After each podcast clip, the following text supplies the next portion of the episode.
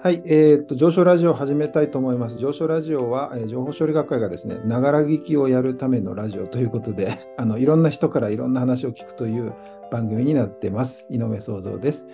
えっと、今日はですね、あの、サイ、えっと、サイエンスコミュニケーターの佐伯啓太さんに来ていただいてます。佐伯さん、どうぞよろしくお願いします。はい、よろしくお願いいたします。おなんか、なかなか爽やかな声が聞こえて、早速聞こえてきておりますが、佐伯さん、あの、ちょっと、あの、プロフィールを教えていただいてもよろしいでしょうか？はい、では、えー皆様、こんにちはか、こんばんはか、おはようございますか、わかりませんけれども、えー俳優、サイエンスコミュニケーターとして活動しております、佐伯啓太と申します。よろしくお願いいたします。お願いします。あの、この番組で初の俳優さんの登場ですね。という感じですけども、初で、あの、サイエンスコミュニケーターとしても初ですけれども、はい、あの、かなり、その俳優さんでサイエンスコミュニケーターというのは、ちょっと異色だと思うんですけれども、あの、はい。どうしてこんな、あの、二つの、あの、肩書きを持たれるようになったんですか？いやーもうそこ、絶対説明が必要ですよねっていう、あの、自覚があるもんですから、結構こう、パワポとかでプレゼンするときは、あの、年表みたいな形で、こんな時にこんなことがあって、一方でこんなこともあって、今こんな結果になりました、みたいな、あの、スライドを作ったりしてるんですけれども、はい。今日は音声っていうことなんですけれども、はい。あの、基本的に、えー僕が生まれた頃というか、もう本当に母曰く2歳の頃からですね、はい。昆虫を捕まえていたそうでございまして、はい。まあ、ちょっと2歳の頃っていうのはさすがに持っていそうな気もしてならないんですけれども、まあ何せその小さな頃からうん。虫が好きで自然が好きで動物も好きで植物も好きみたいな、そういったあのー子供でして、うん。で、まあ、それがその高校に入った時に、こう、はいい、わゆる文系理系とか、あの、うん。選べるっていう時に、うん。理数系を選択しまして、はい。そうしますと、その、生物学というか、うんうんうんあの、学問、勉強としての、こう、理科からさらにもうちょっと進んで生物っていうところをこう、うん。学び始めますよね。うんうんうん。そうなった時に、あ、うん。勉強の対象としても、こう、生物のこと、単純に捕まえてきて、なんかこう、昆虫の振る舞いを見るとかも楽しかったんですけども、まあ、それをさらにこう、細胞のこととか遺伝子のこととかいろんなことを知っていくっていうのがすごい楽しいなと。うんで、そこから大学で生物系の学部に入ってっていうふうになってったんですけれども、はい。その一方で、はい僕あの、5歳の頃から水泳をやってたんですけれども、その、世代的にですね、今35歳でして、で、高校生の頃って映画とかドラマで、ウォーターボーイズっていうのがはいはいはい。やっていまして、男子高校生たちがひと夏をかけてシンクロに挑戦する熱い青春物語みたいな、はい。そういった作品で、まあ、それはもちろんその作品なので、うん。俳優さんがやってらしたんですけど、はい。で、当時その自分は俳優志望とかじゃなかったもんですから、単純にその水泳部にいて、うん。で、泳げるし、プールという練習環境もあって、さらに発表もできる、結構プールサイドがお客さんたくさん入れるような、特殊なプールサイドを持っているプールだったんですね。なので、うん披露もできるじゃんと思って、うんそれでその水泳部のみんなとシンクロを始めたんですよね。はいはい。でそうした時に、うんその人前に立ってこうダンスをしたりとか泳いだりとか、んで、アクロバティックなこうシンクロの演技をしたり足技をやったりとか、そういったその表現活動といいますか、エンターテインメントの活動がうん。めちゃくちゃこう新鮮で楽しかったんですよね。うん。うん。うん。で、えっと、そっちの方の活動も高校から始めたんですけど、大学に入った時に、まあ、全国の有志のチームを作りまして、なんかちょっとアクティブですね、そのあたり。そうなんですよ。あのーなんか本当に目覚めてしまって、結構その没頭するタイプといいますか、だから理系の勉強だったり研究っていうものにも没頭したんですけれども、はいはい一方でその、あ、シンクロが楽しいってなったら、はいもうそこにその、まあ、学業との両立はどうなんだとか、研究者になるのか、エンターテイナーになるのかとか、そういうことはあまり考えずにですね、考え考えなかったんですね。詰めていったんですね。そうすると、どんどんそっちの方もプロ活動になっていったわけなんですね。シンクロのプロみたいな存在になっていきまして、はいはいで一方でその大学の方は実は大学院で、うん。えーと京都大学のうん。理学研究科にいたんですけれども、その修士号を取って、うんうんさらにその博士後期課程に進学した時に、はい。あの日本学術振興会の特別研究員、DC1 ですよね。はい。はい。にあの採択をうん。されるというかいただきまして、はい。はい。そのいわゆるお金をいただきながら研究生活ができる立場にはなれたんですけれども、うんうん一方でシンクロのプロ活動継続中だったんですよね。うんちょっと悩ましいというか。悩ましい。で、あの、これ別にそのまずいことはしてなくてですね、はいえっ、と、プロ活動と言いつつ、うんなお金は受け取らなかったんです。その学信の方があるので、あ、なるほど。実質プロ活動ではあるんですけれども、課外活動としてただプールで、うんえーただでパフォーマンスを自分はやっていただけで、うんうんうん。いわゆるその課外活動としてやれる範囲でやっていただけで、うんうんうん。まあ、研究活動にも集中していたといはい。う状態だったんですけれども、さすがにそのか形でですね、はい。こう、博士号を取るみたいなことも、うんなかなか大変だし、うん。うんもうやるならやるで研究に専念するのか、うん。でもそうじゃないとしたらもうエンターテインメントの道で生きるのかっていううんうん話になってきて、うん。その当時は後者の方、うんエンタメの世界で生きようっていうのを選んだっていううんことなんですよね。はいはい。その博士課程の途中で、その、まあ、飛び出したというか、あのそちらの方、俳優とかの方を選ばれ、エンタメの方を選ばれたということなんですね。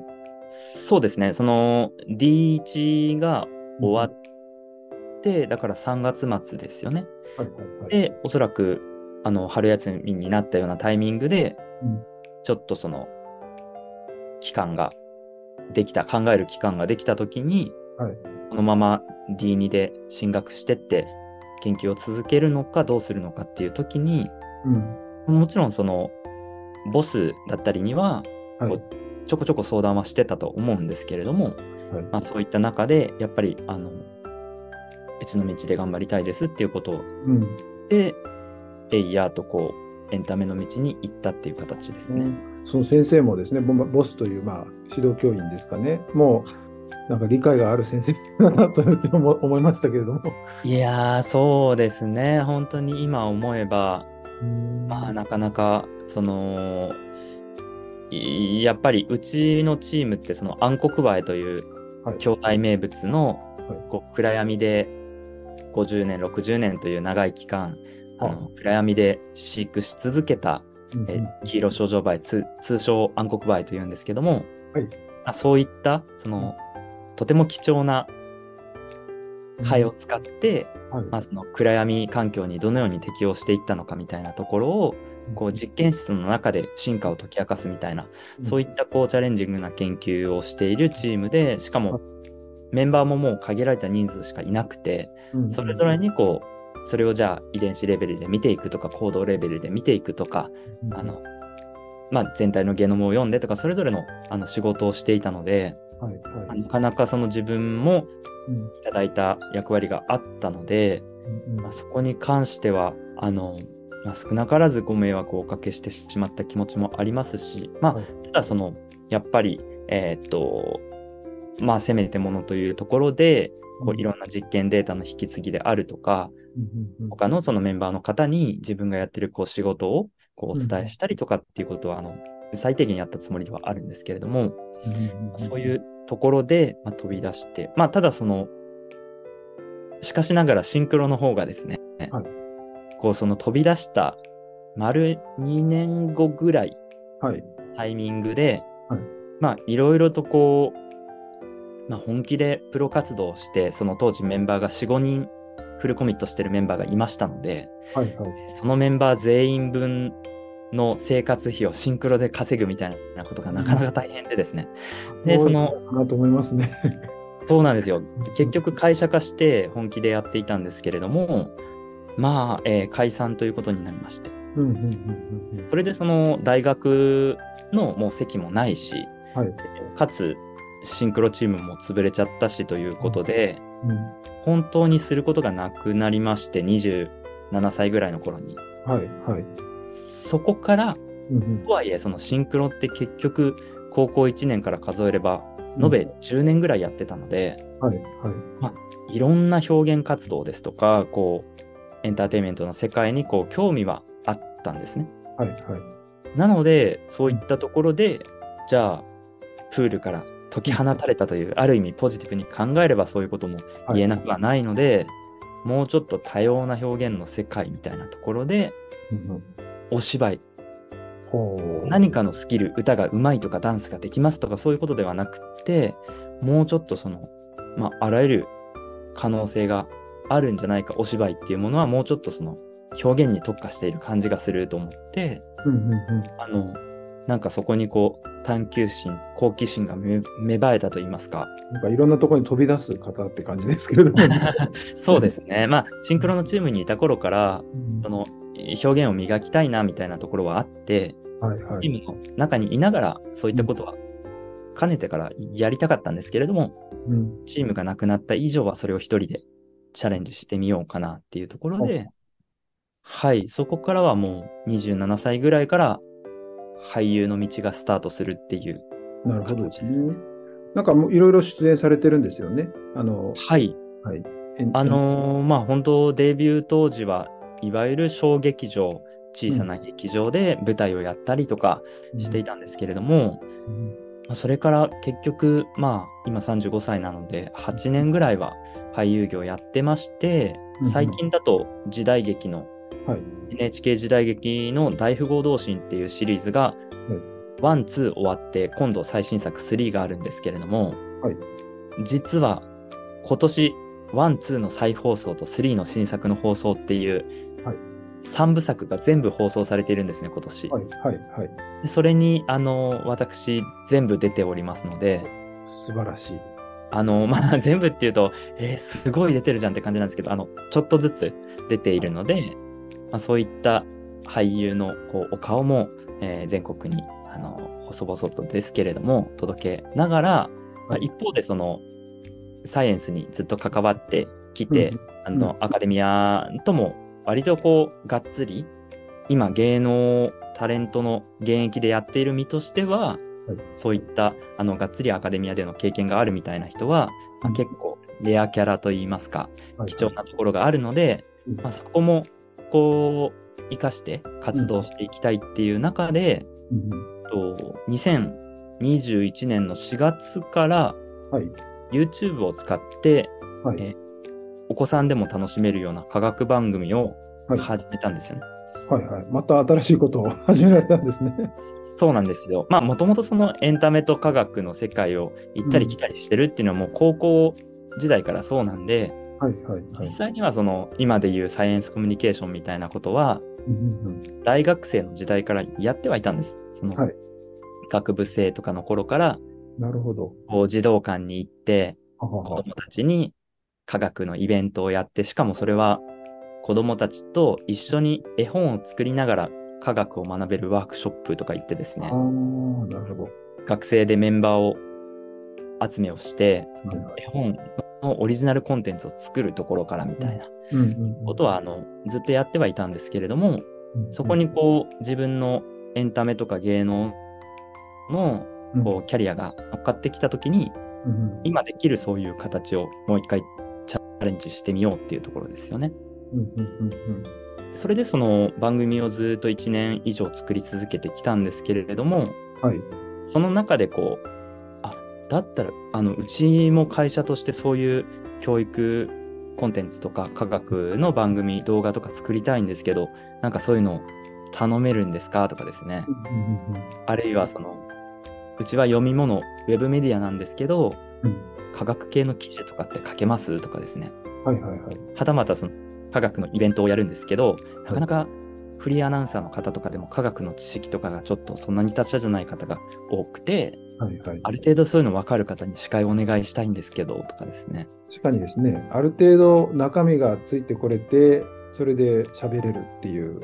人が少ないってことそうですね。なかなかそれを、いわゆるタレントさんの中から探そうみたいなことになってくると、うんうんまあなかなか大変ですし、一方で、その、アカデミアといいますか、えっ、と、そっちから、あの、誰か、なんとなく、うん。ある程度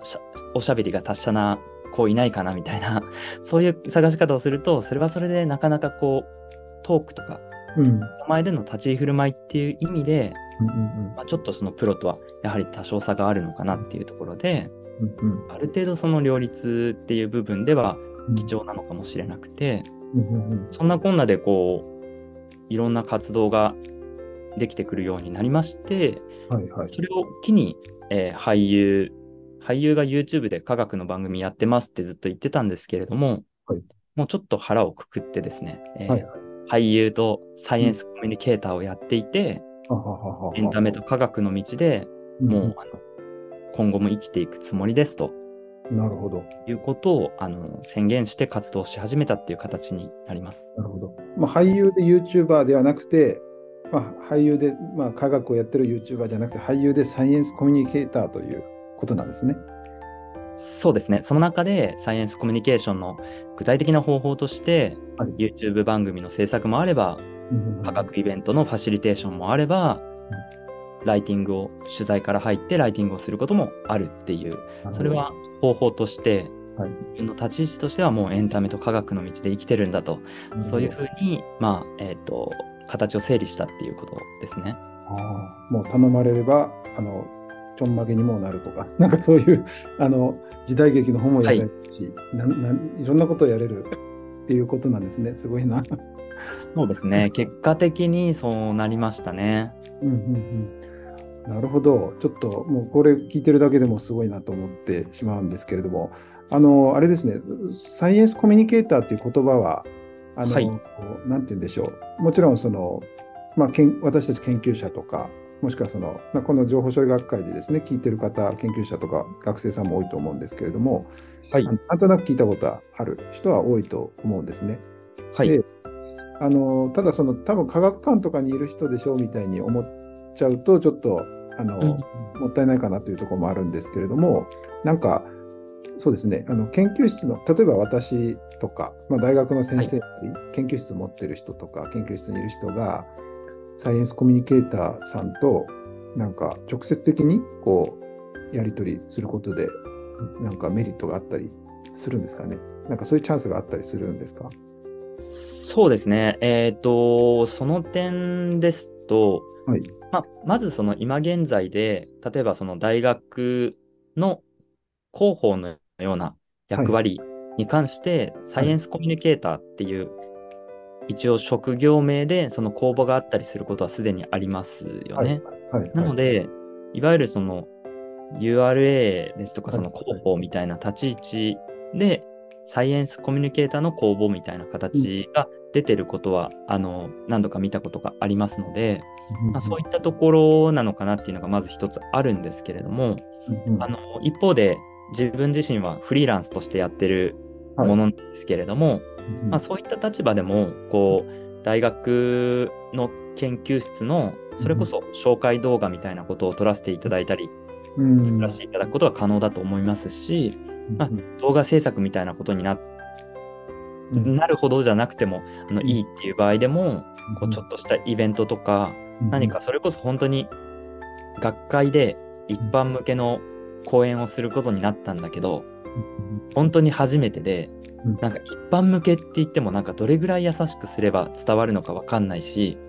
まあ、伝わるとしてもそもそも自分の話が面白いのかがわからないみたいな、興味ないから。ね。そういった時に、えー何か代わりに僕がおしゃべりをするというわけではなくて、そこのサポートみたいなことを、例えばスライドだとこういうのがいいですかねとか、あの、お話をしていただいた上で、その話を整理すると、こういう構成で、これぐらいの難易度で、でこの表現に関しては、こういうふうに表現していただくと、とても分かりよくて、かつすごくキャッチーで、それでいて、その研究の本質みたいなところも、ある程度損なわずにお話しいただけるんじゃないでしょうかみたいな、そういったそのサポート的なことも十分できるのかなとは思いますね。サポートとおっしゃってますけど、あれですね、ままさにそのサイエンスコミュニケーターの、まあ、仕事というかスキルの一つとして、そういう話の組み立てといいますか、そはいの構成ですかね、そそういうところも一つの、なんですか、スキルというか、あの提供できるものだということなんですね。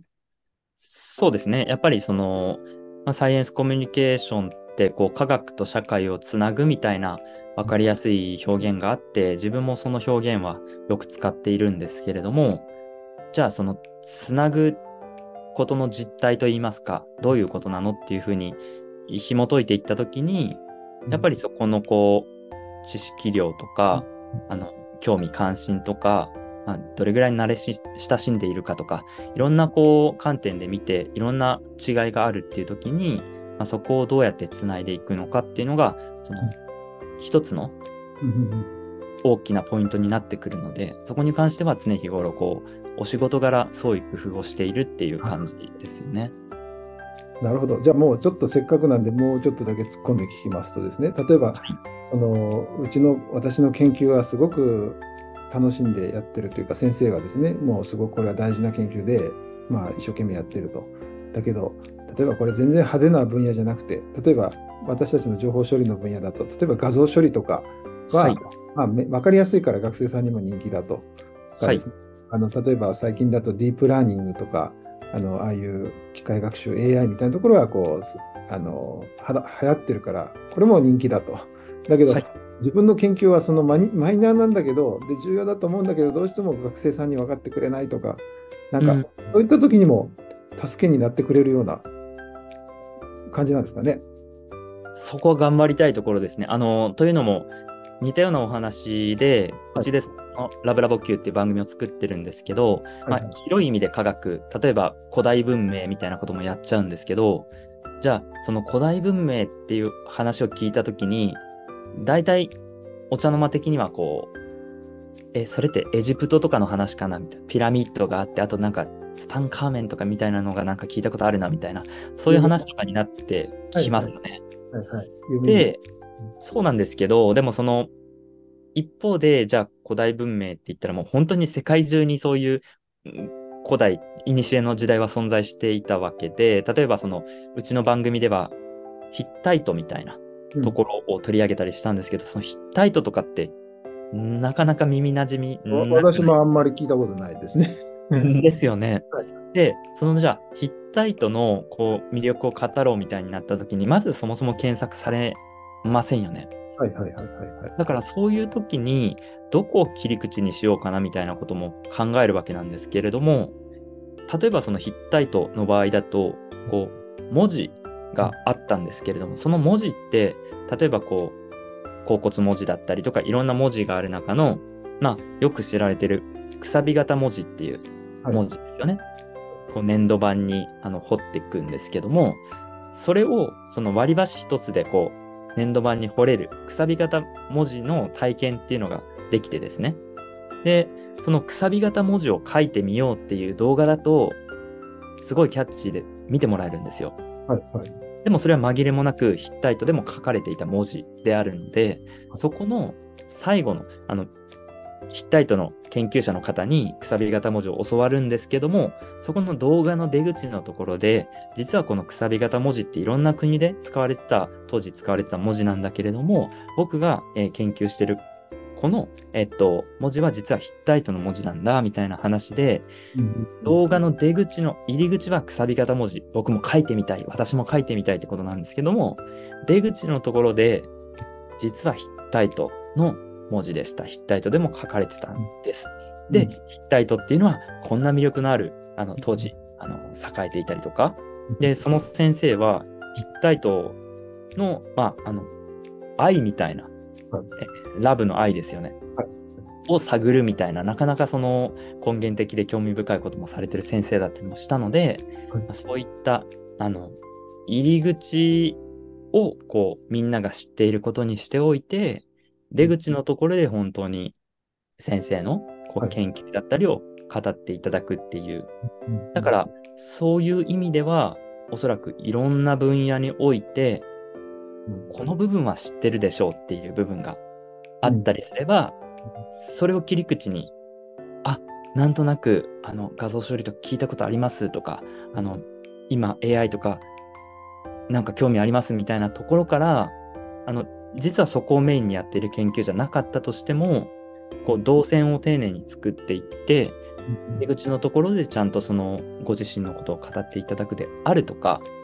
いやもう先ほどのあのご説明にでヒッタイト私もちょっと興味持ち始めましたけどね。ヒッタイト人の方の愛愛情とか 人間の本当にあの面白くてですね。でヒッタイトのあの漫画とかもあったりとか、まあ、本当にそういう感じで探せばやっぱりこれ今の時代ってこう情報としてはたくさんあるのでそもそも探されないけれども探せばあるっていう、まあ、そこがかなりあの二極化してる部分なのかなと思うので、その探そうかなっていう気持ちになっていただくっていうそこのハードルを超えればあの逆に一気にいけるっていう部分も感じてますよね。いやだからそれは確かに個々の一人一人の研究者とか先生の人にとって役立つあのサービスといいますかスキルというかツールなのかもしれないですねそれは。そうですね、まあ、今はあの一例でこう、はい、みんなが知ってるところからみたいなことをあのお話をしたんですけれども全然別なじゃあそれを逆手にとってですね、はい、皆さん情報の研究とかなんとかのとかっていうと何を思い浮かべますかみたいな。画像処理ですかね。AI ですかねとか投げておいて実はそうじゃないあまり知られてないけどあのめちゃくちゃ重要な研究っていうのがあってこれ知れば皆さんあの周りに聞いてもまだみんな知らない人の方が多いですから今日皆さんに特別にお話ししますみたいにその知らないことがオンリーワンになれるかもしれない。これを知ることで、あの、周りに自慢できるかもしれない。それを先駆けて、実は貴重なことを知れるんだみたいに、そこをこう盛り上げて演出していくことによって、こう逆手に取るみたいな方法もあったりしますよね。そこはもうまさに、その、エンターテイナーとして、いろんな、そこら辺をいろいろご存知の佐伯さんが 特に強いとこなのかなとか思ったりしますけれども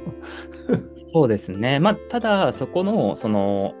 表現であるとか、えー、抑揚とか、あの、ま、テンポとかですね。そういうところは実際のところかなりテクニカルな部分もあるとは思いますが、ただその方法論みたいな形で分類分けしていくと、みんなが知ってる話からして出口のところで自分の話をするとかですね。一方で、その、えー、逆に知らないということを貴重だとか、あの、みんなに自慢できるとかっていうポジティブな言葉に変換して知らないことをもう直接行くとか、まあ、いろんなことで、こう、いくつかの分類ができてくると思うので、その方にはめるだけでも、まあ、レベル感としてはぐっと上がりますよねとか、そういったことはあるのかなと思いますね。でももうそこはもうプロにお任せしたいですよね。いやもうだから本当にあのまあお気軽にそういう意味ではご連絡いただければあの、全然僕なんかもサポートさせていただけることはあると思いますし、まあ、本当にあのざっくばらんにこう研究者の方とあの自分自身もあんまりビジネスという感じでもなく雑談させていただくこととかも多いのでそういった中でこう何かご協力できることもあるかなとは思いますね。ね、いや今回は本当にサイエンスコミュニケーターというのが私は研究者その一人一人の研究者にも役に立つんだなということがすごく実感できた気がしますので聞いてる方もですねもしちょっと自分の研究を売り売りたい売り込みたいってちょっと言い方があれですけれども学生さんとかですねもっと小さなあの若い方に知ってほしいとかっていう人は本当になんか佐伯さんが力になるような気がなっていただけるような気がしてきました。佐伯さん。ありがとうございます。あの、実は、えー、サイエンスコミュニケーターって、もう本当にたくさん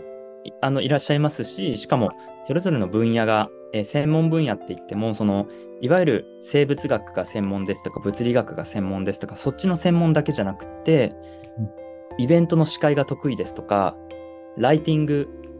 文字で書くのが得意ですとか、うん、であの裏の調整役みたいな、こう自治体さんと研究者とこうあの政権をつなぐみたいな、その橋渡しが得意ですとか、そういった意味での専門、得意分野っていうのもそれぞれにあるので、もう本当にそのドンピシャのコミュニケーターさんと出会えれば、まあ、鬼に金棒なんじゃないかなと思ったりしておりますので、はい、ぜひいろんな方をですね、これを機にちょっと調べていただけたりとかすると嬉しいですね。本当いいきっかけになったかもしれないです。はい。どうもそしたらですね、今日はですね、あのサイエンスコミ、えっと、ちゃんと言います。えっと、俳優であり、サイエンスコミュニケーターである佐伯啓太さんに、えー来ていただきました。えー上昇ラジオですけれども、ながらで、ながら聞きということでですね、いろんな人の、あの、研究者とか技術者の声を聞こうという番組になっている、えー情報情報処理学会がお送りしている番組ですけれども、今日はですね、佐伯啓太さん、本当にあの楽しい話を、あの、ありがとうございました。またちょっと相談させてください。ありがとうございあます。りがとうございました。楽しかったです。楽しかったです。井上創造でした。ありがとうございます。